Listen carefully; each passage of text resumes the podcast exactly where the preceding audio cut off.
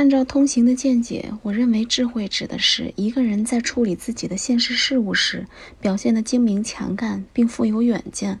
这种品质需要良好的天性、心智的运用，再加上经验，才能综合而成。因此，不是儿童所能具备的。为了使儿童长大成人后能够具有智慧，我们所能做的要紧的一件事情是，尽力防止他们变得狡猾。狡猾是对智慧的模仿，却与智慧相离最远。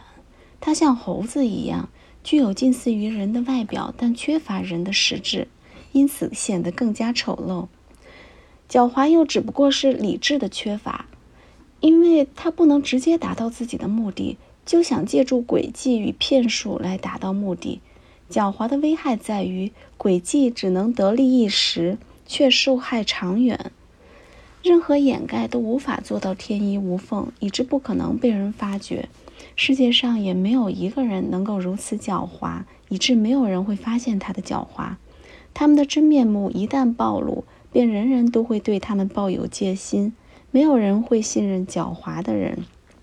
整个世界都会联合起来群起而攻之。然而，坦诚、公正、聪明的人会得到每个人的帮助，从而能够畅畅通无阻地干自己的事业。要把儿童培养为一个有智慧的人。最合适的准备工作乃是让儿童习惯于不懈地追求事物的真理，把心智用在伟大的、有价值的思想上，而远离虚假以及总含有大量虚假成分的狡猾。至于智慧所需要的其他东西，那是需要时间、经验和观察，并且还要熟悉人人情世故以及别人的脾性与计谋才能够学到的。而不是无知粗疏的儿童或者急躁轻率的青年所能具备的。在这一段尚未成熟的人生时期，我们为培养智慧所能做的，如我刚才所说，只有使他们习惯于真理与诚挚，听从理性的指导，以及尽可能的反省自己的行为。一个绅士所应具备的其次一种美德是良好的教养。不良教养在行为举止上有两种表现，一种是扭捏害羞，另一种是轻狂放肆。要避免这两种情况，便应当恰如其分地遵守一条规则，即不要看不起自己，也不要看不起别人。这条规则的前半部分不可理解为反对谦虚，而应理解为反对厚颜无耻。我们不应当把自己看得很高，乃至高估自己的价值。我们也不应当因为自己觉得有优于别人的地方，就自以为高人一等。即便是自己理应得到的东西，我们也应当谦逊地去接受。然而，当我们遇到自己有责任去做，并且其他人也期待我们去做的事情时，我们就应该把自己看得高一些，泰然自若地去做应做的事情。无论在谁面前，都不应慌张失措，并按照个人的地位与身份保持尊重与距离。有些人，尤其是儿童，常常在陌生人或地位较高的人面前表现得笨拙羞怯，他们的思想和言行举止全都乱了套，无法自主，乃至做不成任何事情。即便能做事，也显得不自如、不优雅。不能博得别人的好感和好评。医治这种毛病的办法，也与医治其他毛病一样，只有一个，即通过练习培养一种相反的习惯。不过，既然我们不与陌生人以及上流社会的人士相处，也就无法习惯于跟他们交谈。那么，医治这种不良教养的唯一方法，就是多交各种朋友，多与地位较高的人交往。上面提到的那种不良教养。乃在于我们太在意自己在别人面前的表现，而不良教养的另一面，则在于我们太不注意礼仪，并能对那些我们必须与之交往的人表示尊重，并获得他们的好感。要避免这种不良教养，有两件事要做：第一，养成一种不愿冒犯他人的心理；第二，要有表现那种心理的最受欢迎与最令人愉悦的方式。人具备了前者，可称之为文明有礼；具备了后者，可称之为举止得体。后者是指我们的表情、声音、言语、动作、姿势以及整个外在的行为举止都要做的庄庄重优雅，使我们能够 博得朋友的好评，使那些与我们交谈的人感到安逸与高兴。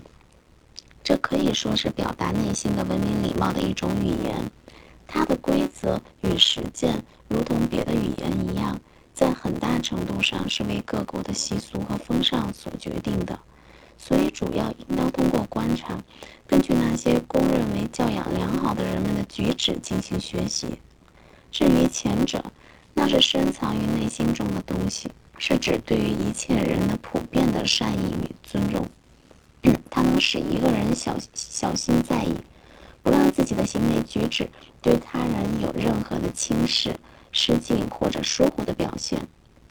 而依照那个国家的风尚与做法，根据别人的等级与地位，对别人表示尊重和敬意，这是一种通过行为举止来表现出来的心理。具备这种心理的人，就会在交往中避免让任何人感到不安。下面我要谈一谈与这种最基本的。最令人喜爱的社交德行，最不相容的四种品质，缺乏文明礼貌的行为，通常都出自这些品质中的某一种。我把它们列举出来，是为了让儿童避免其不良影响，或者从不良影响中摆脱出来。一，种不良品质就是天生的粗暴。它会使一个人对别人缺乏殷勤，从而不去尊重别人的喜好、脾性或身份。不在意什么东西会使周围的人感到高兴，什么东西又会使别人感到不快，那的确是村野粗汉的作风。然而，人们却经常会遇到这样一种人：他们衣着时髦，一举一动却由着自己的性子，为所欲为，处处要占上风，完全不顾别人的感受。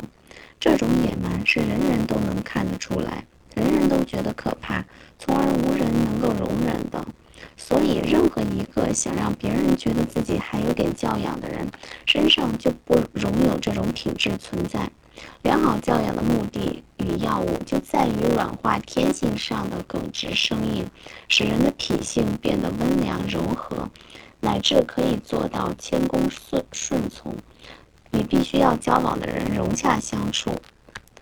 二，第二种不良的品质是轻蔑或者缺乏适当的敬重，它可以从表情、言语或姿势上看出来。轻蔑无论由谁表现出来，总会引起别人的不安，因为没有一个人会心甘情愿地被别人看不起。第三种不良的品质是苟求和挑剔、找茬儿。它与文明礼貌是直接对立的。一般人无论犯了什么过失，或者其实并没有什么过失，都不愿意被人当着他们自己或者其他人的面，在大庭广众、光天化日之下予以公布。任何人沾上了污点，都会感到羞耻；任何缺点一旦被人发现，哪怕是仅仅被人怀疑，都会令人感到不安。戏谑是暴露别人过失的一种最精巧的方法。不过，由于戏谑通常都很风趣，所用语言也不伤人，而且还可以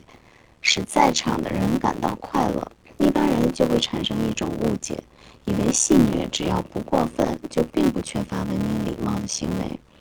所以，那些地社会地位较高的人也常采用这种取笑的谈话方式，这种谈话颇受欢迎。并常常引来持相同立场的旁观者的笑声和掌声。不过，幸运者应该想一想，在座的人的快乐是以被他们取笑的当事人做代价的。那个被取笑的人当然不会因此而安之若素，除非被取笑的事情本身确实值得赞扬。因为在那种情况下，戏谑中所用的令人发虐的隐喻和描绘。并不仅是搞笑，而且也是赞扬。被取笑的人也能从中获益，并参与其中去取乐。不过，这是一件非非常微妙和难以驾驭的事情，稍有一点疏忽就会全盘弄糟，并不是每个人都能恰好触底的，予以把握的。所以，我觉得凡是不愿意激怒别人的人，尤其是一切年轻人，都应小心的避免去戏虐别人，因为玩笑中只要有一点小失误或者举措失当，就可能引起别人的不快，在他们的内心中留下持久的记忆，对自己曾因做了该受责难的事而遭到尖刻的，虽不乏机智的嘲弄，难以忘怀。除了戏谑，反驳也是一种常常显示出不良教养的苛求别人的方式。待人殷勤，绝不意味着我们必须在任何时候都全盘接受别人的赞赏和推理和秒的论述，也不意味着我们无论听到什么都要听之任之，保持沉默。有时候，反对别人的意见，纠正别人的错误，正是真理与仁慈对我们提出的要求。只要争辩的时候小心从事，注意场合，也并不违背文明礼貌。不过，我们可以看到，有些人说以对反驳走走火入魔，乃至不管是非，老是反对某一个人，甚至反对在座的每一个人，无论别人说什么，都一概表示异议。这是一种极其明显、极其蛮横的责难形式。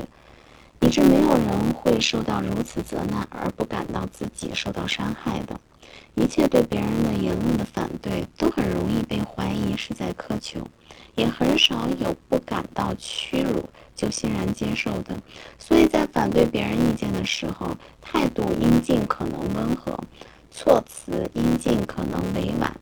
要用全部的行为举止去表明，你并不是要故意反驳他。此外，这样做的时候，还应尽量表现出对对方的尊敬和善意。只有如此，我们在赢得争辩的同时，才不至于失掉对方对我们的敬重。刁难是违背文明礼貌的另外一种毛病。这不仅是因为它常常会产生不适当的、激怒人的言语和举止，而且还因为它是我们对自己不喜欢的人的无理行为的一种心照不宣的非议和责备。这样一种猜疑或暗示是会让任何人都感到不安的，而且在座的有了一个恼怒的人，会使大家都感到不舒服，和谐的气氛便会终止于这样的冲突。所有的人都孜孜以求的幸福，其实就在于快乐，因此不难理解为什么文明有礼的人要比有用的人更加受到别人的欢迎，即便是一个有能耐。待人真诚并且用心良好的实力人物，或者真实、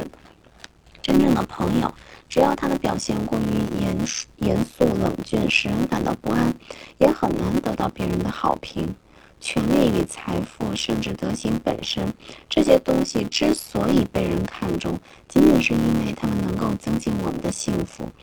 所以，一个人在帮助别人时，如果行事的方式引起了别人的不安，那么从别人的幸福来看，他是不受欢迎的。只有懂得如何让别人感到舒畅，同时又不卑躬屈膝、降低自己的身份的人，才可以说是找到了为人处事的真正诀窍，到处都会受到欢迎与器重。